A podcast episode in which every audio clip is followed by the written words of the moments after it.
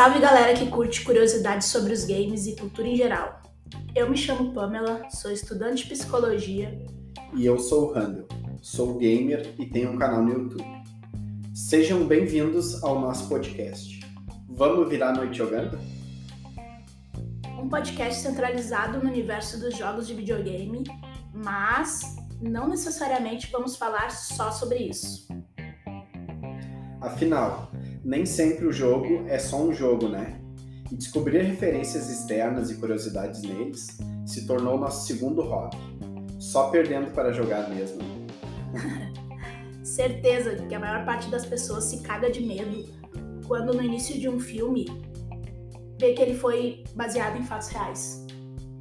Eis então que este podcast quer trazer esta mesma sensação para os aficionados por essa forma de entretenimento trazendo elementos externos e inspirações para a criação dos jogos que podem abalar o seu psicológico e impedir que você vire a noite jogando sozinho. Mas como esse podcast é para galera que, como nós, não se contenta em apenas jogar o jogo, precisa mesmo entrar no universo do game a ponto de ter pesadelos com ele, vamos que vamos para nossa primeira pauta de jogo que promete ser uma novidade espetacular. E neste primeiro episódio trazemos uma surpresa para quem é fã de Until Dawn e demais games desse estilo. Eis que chega mais um membro para essa maravilhosa família, House of Ashes. Porque aqui a gente já começa metendo o dedo na ferida. É, o novo game da antologia Dark Pictures, da Supermassive Games, não brinca em serviço e traz uma interessante experiência de terror. Buenas, Agora que todos já foram apresentados e já sabem aqui a gente veio, chegou a hora de mostrar as nossas cartas e lançar o desafio. Segue com a gente aí e vamos virar a noite jogando. Segundo o que conseguimos apurar na entrevista de Will Doyle ao portal sportsgame.in e também na demo do jogo a que tivemos acesso, deu para ter uma ideia dos elementos que compõem o jogo e as referências externas que o diretor utilizou no seu desenvolvimento.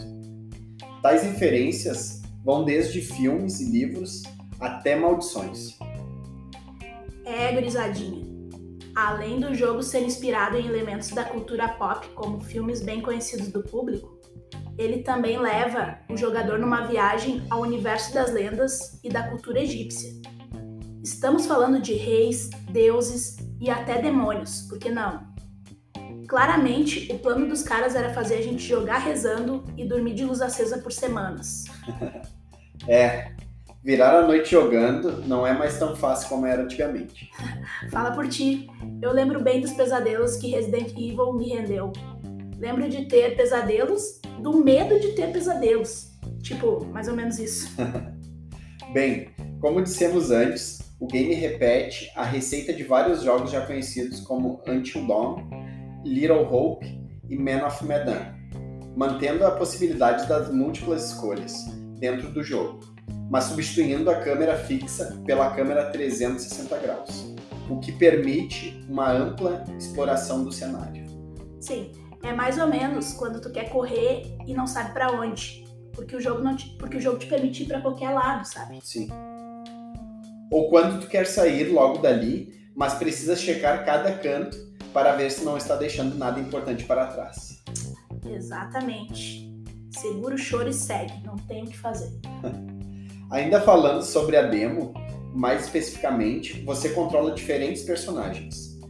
Temos soldados americanos, um soldado iraquiano e um casal de agentes da CIA, todos tentando achar uma forma de sair da caverna e logo no início já se percebe que não estão sozinhos lá e que a ameaça parece ser maior do que qualquer outro inimigo que eles já tenham enfrentado. Um parênteses sobre o casal da Cia.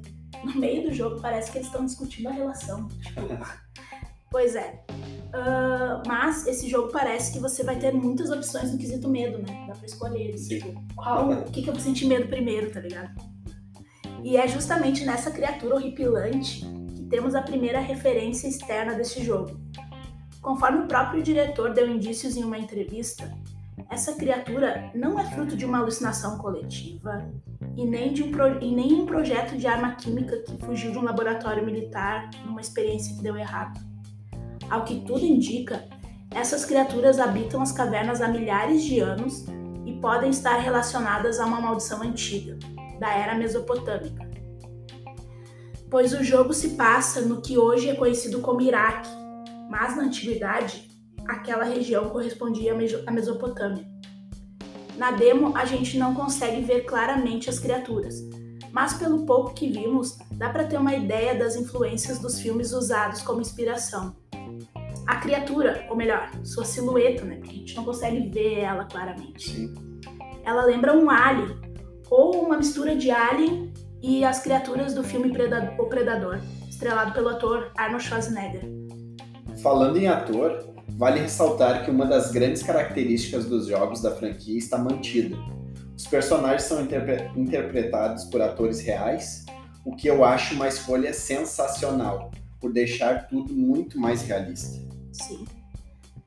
Ainda tentando imaginar o que seriam essas criaturas que ameaçam os nossos protagonistas, imagino que em algum momento haja esse link com a história antiga. Afinal, estamos dentro de uma caverna iraquiana que esconde que esconde um templo um, que esconde um templo me fugiu a palavra agora é, sumério com um templo antigo sumério com direito a estátuas, demônios e tudo mais. Estátua essa bem conhecida do público e eu nem precisei pesquisar sobre, porque a referência é inconfundível. A estátua do demônio Pazuzu, o Rei dos Demônios do Vento. Claramente uma homenagem aos fãs do filme de, de filme de terror. Para quem não sabe, a estátua de Pazuzu virou ícone de um dos grandes clássicos do cinema, O Exorcista de 1974. Só esse filme já seria digno de um episódio só dele no podcast. Certeza. De tanta coisa bizarra que aconteceu desde as filmagens. Cenas cortadas por serem de terror muito explícito, acidentes nas filmagens, maldições sobre o elenco e até censura para exibição em alguns países. Ah, eu mesmo podia ficar aqui falando umas três horas sobre esse filme, porque eu sou muito fã. Eu também. Pois então, imagina você estar dentro de uma caverna com seus inimigos, tipo soldados americanos ou iraquianos, dependendo do lado que você tá na história, com criaturas sobrenaturais tentando te matar, no escuro, sozinho e possivelmente com uma lanterna ou isqueiro, como vimos na demo. E do nada ainda se depara com uma estátua do demônio do filme de terror que mais te deu medo na infância. É impossível jogar essa bagaça sozinho. Então, pessoal, fica ligado que o lançamento está previsto para 22 de outubro deste ano. Isso mesmo. Lembrando que estamos gravando este episódio em 2021, antes do lançamento do jogo e que assim que ele for lançado, quem quiser acompanhar é só chegar mais.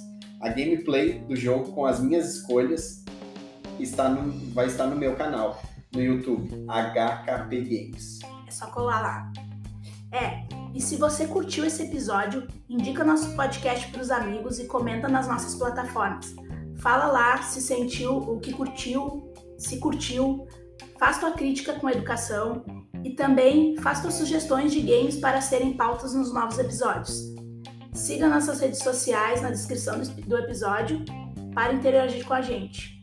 Ainda lembrando que podemos fazer a parte 2 deste episódio sobre House of the Ashes após, o game, após a gente jogar o game, né? Então, faz aí como a gente e vamos virar a noite jogando. Até mais! Até o próximo, pessoal!